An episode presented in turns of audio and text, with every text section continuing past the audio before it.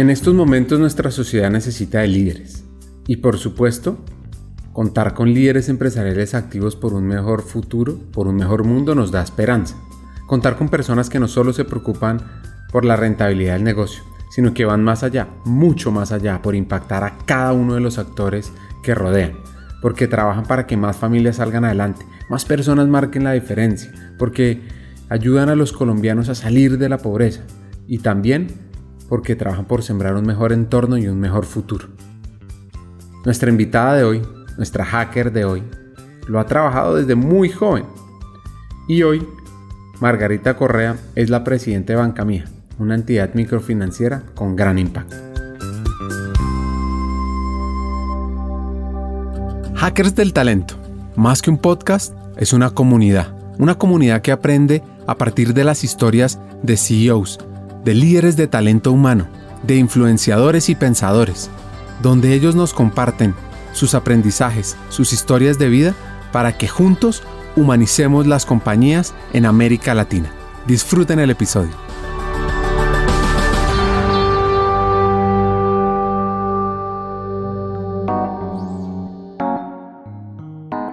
Margarita es la sexta de 11 hermanos. Nació en un municipio cafetero llamado Fredonia. Su padre tuvo una relación muy directa con el gremio cafetero, por lo cual la infancia de ella se desarrolló entre el campo y el pueblo. Tuve una relación muy cercana con la vida de los campesinos. Me interesaba mucho estar involucrada en conocer sus vidas, cómo vivían, con cuánto vivían.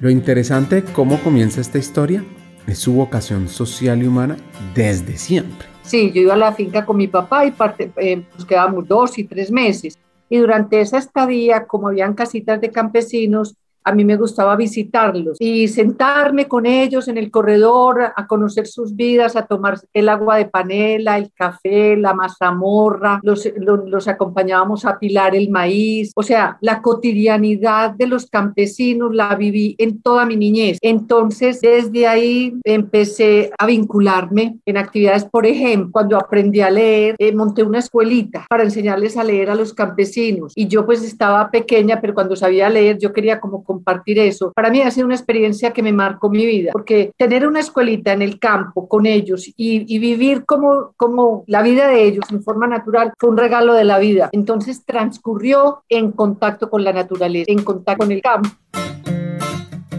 ¿Qué tal? Ah? Pónganse ustedes en esta posición, pónganse ustedes en esa edad. Ella aprendió a leer y al mismo tiempo era una emprendedora de la educación rural. Entendamos cómo fue este proceso y también cómo llega a Medellín. Yo tenía muy poquitos años, yo aprendí a leer y monté la escuelita, o sea, yo tenía unos 12 años por ahí, en, en, el, en el, edificio, que se dice así, el edificio de café, que era donde se procesaba, se secaba, se lavaba. Ahí em, conseguimos unos, unos pupitres, no escritorios, pupitres, con taburetes, con tiza, tablero, y ahí empezaba yo a montar la escuelita, pero una escuelita, pero básica, pero yo me sentía maestra, profesora. Esa realidad tan cercana con los campesinos y ver a mi padre involucrado en representar los derechos de ellos en muchos escenarios, en el Consejo Municipal, en la Federación de Cafeteros para que les llegara carretera, agua, luz. Se me despertó un interés por lo social a muy temprana edad. Entonces esa vinculación fue definitiva en mi vida y terminé el bachillerato en dos, estudié en Fredonia hasta el tercero bachillerato, pero ya tenía que decidir o me iba de maestra o hacía una carrera. Y mi papá dijo, no, yo tengo estos 10 hijos y todos van a ser profesores, no ni riesgos, venga, vámonos para Medellín. Y nos vinimos a ir a Medellín y aquí terminé mi bachillerato de tercero a sexto bachillerato, que es estudio. Pues esa decisión no fue nada fácil porque su papá obviamente quería que ella estudiara una carrera más tradicional y ella algo más social. Esa decisión no fue fácil porque mi papá quería que fuera abogada porque él quería ser abogado y no pudo. Entonces me proyectó un poco su vacío y quería que fuera abogada. Y me presenté a una universidad privada, la bolivariana, y desde que hice las primeras preguntas por lo social, por lo social, esos padres, esos curas dijeron, no, esta muchacha tiene ideas como un poco socialistas. Yo creo que los padres dijeron eso, porque inmediatamente me dijeron, no, yo creo que esta carrera no es para usted. Entonces vi que mi, digamos, mi vocación era humanista y empecé a estudiar, bueno, ¿cuáles de las carreras en universidad pública? Ya quiero universidad pública, defino, quiero universidad pública y quiero una carrera humanista. Margarita tiene una gran ambición. Sí, más o menos. ¿Qué, qué soñaba? Me soñaba un mundo mejor, cambiar el mundo. Mira qué tan descarada y osada, cambiar el mundo. Margarita, ¿qué quiere hacer? Cambiar el mundo. Y, y, dice mi marido que todavía estoy en eso, cambiar el mundo. Entonces dije, la antropología, porque quiero entrarme a la dimensión humana. Y me fascinó, porque entonces ahí pude visitar comunidades indígenas, vivir con indígenas, con campesinos, estudiar etnografía, estudiar a tu abuela, a Virginia. Eso fue para mí un regalo haber hecho y entrado a una universidad pública porque es, conocí el mundo, conocí el marxismo, conocí el socialismo, conocí todas las tendencias políticas, culturales. Se me despertó mi vocación social en la Universidad de Antioquia. Imagínense en ese momento, ¿qué pensó el papá? Sabiendo que su carrera era muy diferente a su sueño. Esa determinación la llevó a iniciar el cumplimiento de su sueño y a ganarse el respeto de su padre. Él no quedó muy contento, pero resulta que como me lo tomé en serio, me tomé en serio la carrera, empezamos a tener conversaciones muy interesantes, él y yo, y empezó a respetar mi profesión y a tenerme en cuenta y a decirme, bueno, eh, me gusta lo que estás estudiando y a motivarme. Entonces, mira, mira la vida que es una belleza. Hago antropología y mientras estaba estudiando antropología, había una realidad social cerca de la Universidad de Antioquia, que es el basurero de Moravia, donde más de 3.000 personas vivían derivando sus de la basura. Y yo no había terminado mi carrera, pero me fui a conocer esa realidad. Y ahí vi, Ricardo, si tú me dices, ¿cuál fue el momento que marcó su historia en la vida? esa realidad. Cuando yo veía que las mujeres derivaban su sustento de la basura y peleaban entre, entre los gallinazos, los perros y los asadones que ellas tenían para comer de eso. Que, que, votábamos. Un día llegó martes a las 11 de la mañana de una empresa de cárnicos y ellas se pelearan la comida. Ahí yo realmente le dije al universo, yo quiero servir, yo quiero contribuir a cambiar esta realidad. Y esas mujeres, empecé a trabajar, a trabajar, ¿qué hacer con estas mujeres? ¿Qué hacer con estas mujeres? El despertar de la conciencia de la mano de una monja capuchina resulta que me encontré con una hermana, una capuchina, una hermana monja, y cuando yo estaba haciendo un trabajo de un proyecto, y entonces eh, yo le dije, hermana, ¿usted dónde trabaja? En el basurero, me lleva, yo quiero conocer esa realidad. Me dijo, yo la llevo. Y cuando la hermana Odila me llevó, Ricardo, a mí me cambió la vida hasta hoy, porque yo me acuerdo que yo llegué y miré al cielo y dije, mi Dios, ¿qué puedo hacer? Muéstrame mi vocación muéstrame mi vocación. Fue muy hermoso porque fue un momento espectacular de mi vida. Eh, fue un despertar de la conciencia por un amor compasivo por el sufrimiento de los otros. Así te lo resumo. Yo sentí compasión por el sufrimiento de los pobres y desde ahí yo le dije, yo quiero seguir esa vocación. Yo no sé a dónde, pero yo quiero seguir esa vocación. Él fue muy espectacular porque hicimos una cooperativa, se sacaron esas mujeres del basurero, se dedicaron unas a reciclar basura todo ese proceso se encontró con el que en ese momento era el alcalde de Medellín. Y poco a poco, paso a paso, fue encaminándose hacia su sueño, hacia su sueño de impactar a más mujeres en Colombia.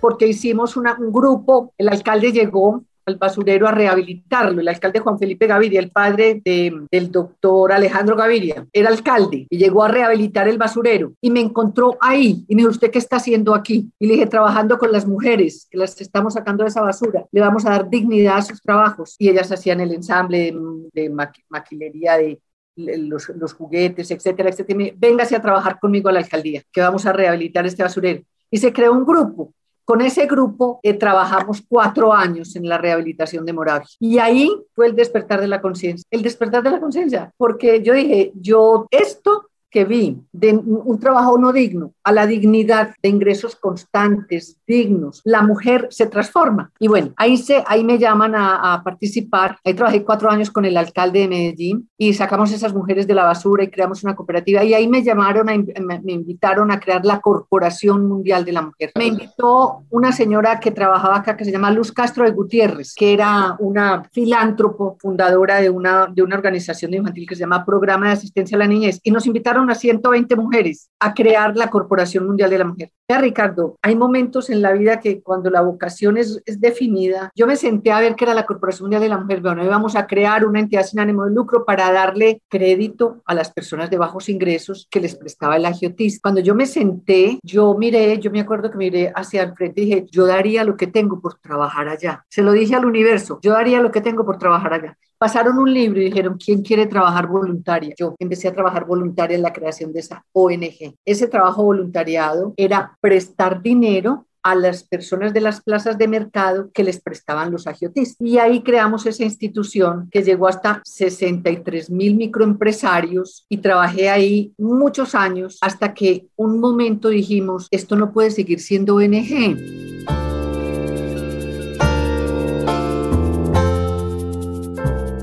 Margarita quiere cambiar el mundo y lo va a hacer, de la mano de las microfinanzas, de ser una ONG a llegar a ser una entidad aún más fuerte.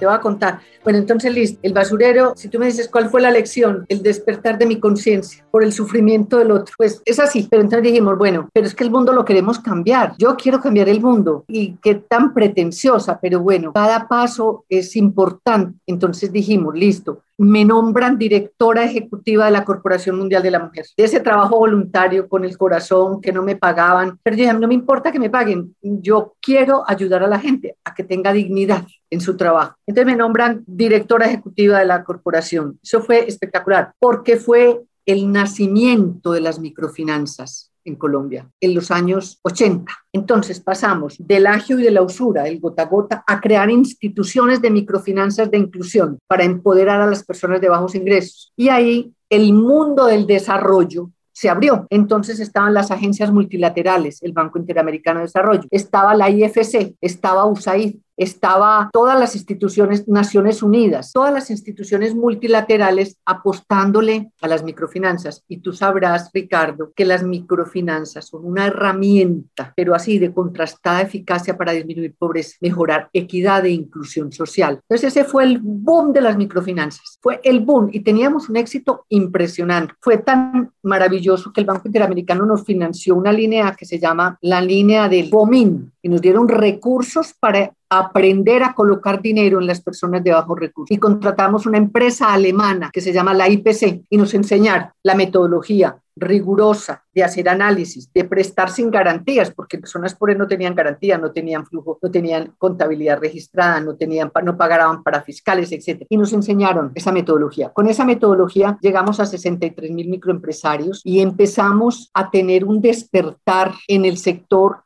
de, la, de las instituciones querer hacer microfinanza. Y yo creo que tú en la historia sabes que eso era así. Y fue el boom de las microfinanzas. Y empezamos dos corporaciones, ONG, Corporación Mundial de la Mujer Bogotá y Corporación Mundial de la Mujer de Medellín, a buscar un socio para crear un banco. Y nosotros, ONG, pensando en un banco. Imagínate la transformación. Si repasamos la historia, una de las primeras preguntas que uno se hace es, ¿cómo se enfrenta una antropóloga a liderar un banco? Fue el conocimiento de finanzas fue básico, pero mira lo que hice. Muy buena tu pregunta, porque mira, te voy a decir, yo tenía la intención, tenía el propósito misional metido en el alma y la pasión, y eso me llevó ¿A dónde me llevó? A aprender. Me metí a FID, a estudiar finanzas. Me metí a estudiar alta gerencia. Me metí a los bancos a conocerlos. A mí no me importaba pedir ayuda al que fuera. Yo necesito saber cómo funciona el sistema financiero. Margarita, ¿y usted es capaz de enfrentarse como antropóloga a crear un banco. Y le dije, qué maravilla, ¿cierto? Qué posibilidad tan maravillosa. Empezamos a romper paradigmas. Eso fue maravilloso porque una de tus preguntas es cuál ha sido una de las barreras con las que he tenido que lidiar con ese estigma. He tenido que lidiar con ese estigma. Margarita, antropóloga y manejando un banco, ¿qué importa? ¿Qué importa si es que el conocimiento es la posibilidad de acceder a él? Es una maravilla. Y aprendí del sistema bancario. Fue muy especial porque el banco BBVA me abrió las puertas y empecé a conocer un banco desde la operación mínima hasta lo que era la estrategia en la alta presidencia. Y yo me iba como una estudiante a preguntar abierta de mente y de corazón. Fue muy bonito y me entrené en la Universidad EAFIT mientras construíamos el banco. Entonces era estudiar para crear un banco, abrir la mente, abrir mi corazón y buscar el socio. En todo ese proceso, por supuesto que tuvo que enfrentar varios retos, que claro, no le iban a frenar. El momento más retador que tuve que enfrentar fue el tránsito de ONG a banco, encontrar el socio, porque la obsesión era un socio con misión social de desarrollo. Y entonces es muy atractivo que le digan a uno, yo pongo todo el capital, usted no se preocupe, pero ¿con qué destinación las utilidades? ¿Era para repartir o era para la misión? Si era para repartir, no, no, no, no me interesa. Con los compañeros que creamos este banco, las mujeres que creamos este banco, decíamos, no nos interesa la misión, reinvertir. Entonces, el más retador fue encontrar el socio, el más retador. El segundo, a crear el equipo para hacer de una ONG social un banco regulado. Ahí fue maravilloso porque nos acompañamos de las mejores empresas e invitamos a varios, a compartamos a la Pricewaterhouse. Y dijimos, estas personas serán las banqueras las que traen la ONG y nos sometimos a examen, escoger los mejores de las dos ONG. Y ahí, ahí imagínate, era los los que eran de primeros pasaron de terceros, porque no tenían el perfil ni las competencias, pero el objetivo superior era más importante para nosotros. ¿Y cuál era el objetivo superior? Crear un banco de desarrollo. Entonces, buscar en esos profesionales el componente técnico bancario más el social. Banqueros con alma, Ricardo, y no hay muchos, en ese momento no habían muchos. Banqueros con alma. ¿Y qué significaba eso? Que les doliera las necesidades de las personas pobres y atendieran esas necesidades diseñando productos para ellos, no buscando la rentabilidad económica, que es importante, sino la rentabilidad social. Ese fue uno de los más retadores, buscar personas con con la parte técnica y la social, tener el balance. Lidiar con mi estigma de antropóloga, una antropóloga banquera. ¿Qué te parece? Lo que sucede es que una mujer de Fredonia no quiere un socio cualquiera. Ella tiene un propósito claro y el socio sí o sí lo debe tener. Aparecieron todos los novios de toda clase, con todas las intenciones intenciones de seguir a más de lo mismo, bancos comerciales, y a mí no me sonaba un banco comercial, a mí me sonaba un banco de desarrollo social. ¿Qué significa eso, Ricardo? Un banco que generara utilidades por supuesto, pero que reinvirtiera en la misión. ¿Y cuál era la misión? Promover el desarrollo económico y social de los emprendedores de la base de la pirámide, para que tuvieran una calidad de vida. Entonces, ¿un banco comercial? Pues sí, pero pues no, porque los socios son otros. Entonces, no, la obsesión, banco social, banco social. Entonces, mira, Ricardo, tercerito, el universo conspiró en ese momento, porque fue la conspiración del universo. Yo obsesionada por el Banco Social, obsesionada con las personas que me ayudaron acá, personas tan importantes como la presidenta hoy de la corporación, Margarita Fernández, y toda la junta, más una colega de Bogotá que hacía lo mismo en una corporación, y el universo de verdad, se aliaron todos los astros. Y en cualquier día me llama la colega de Bogotá y me dice, hola Margarita, ¿cómo estás? ¿Estás de pie o estás sentada? Le dije, ¿cómo me necesitas? Me dijo, sentada. Ha aparecido la Fundación de Microfinanzas del BBVA. Están buscando dos ONGs para tener como socias y crear un banco de desarrollo social para este país. Y yo te escogí a ti como socio. Y no puede ser, ¿cómo así? Vamos a poder hacer ese banco. Y empezó la tarea. En una hoja en blanco nos sentamos a diseñar qué queríamos. Fue muy bonito porque lo que queríamos era continuar la misión, reinvertir las utilidades, apoyar a las personas más vulnerables y llegar a todos los rincones de Colombia para acabar con el agio, para disminuir la pobreza, para tener mayor equidad, para empoderar a las mujeres. Entonces hicimos una alianza con la Fundación de Microfinanzas del BVA y dos ONG que tienen el 24.5 cada ONG y la fundación tiene el 51%. Y hoy, Ricardo, hay un millón cuatrocientos mil microempresarios, un billón quinientos mil millones de cartera, un billón, 200 oficinas, 2.520, te voy a decir unos entre propios y 2.000 corresponsales bancarios. Estamos llegando a todos los rincones de Colombia, sector urbano y sector rural. Y yo en ese, en ese proceso me desempeñé como la vicepresidenta ejecutiva, entonces tenía la responsabilidad de la actividad. En una hoja en blanco, pensar con mente clara, con un sueño. Pongan atención al impacto que ha generado después de esa parte que conversamos de esa visita a Moravia donde encontró a las mujeres recogiendo basura. Pongan atención y entendamos cuál era su rol y dónde está hoy. La vicepresidenta ejecutiva es la que responde por el negocio, es la que trabaja con los clientes, es la que tiene la operación, es la que tiene la operación. ¿Y qué es la operación? Colocar dinero a las personas de bajos ingresos, captar el ahorro, diseñar los productos a la medida de las necesidades de ellos, llegar con la estrategia al sector rural, tener toda la responsabilidad del talento humano. De, digamos, de esta vicepresidenta dependían cinco vicepresidencias, entre ellas talento humano, la financiera, riesgo, comercial. Esas vicepresidencias dependían y durante ese tiempo estuve nueve años de vicepresidenta ejecutiva del banco y hoy soy la presidenta de la Junta. Es una historia de verdad que ha sido maravillosa. ¿Sabes por qué, Ricardo? Porque este banco, que fue el primero en Colombia, desató los procesos de los otros bancos. Y hoy hay más de un banco, somos varios bancos trabajando con el sector microempresarial. Cada historia en este podcast tiene dos componentes. La primera es entender el proceso de crecimiento y evolución del hacker. Y la segunda, cómo impactar el talento, el área, la estrategia de la compañía y cómo aumentar la humanización. Esta fue su historia de crecimiento. En el siguiente episodio aprende cómo hackear el talento.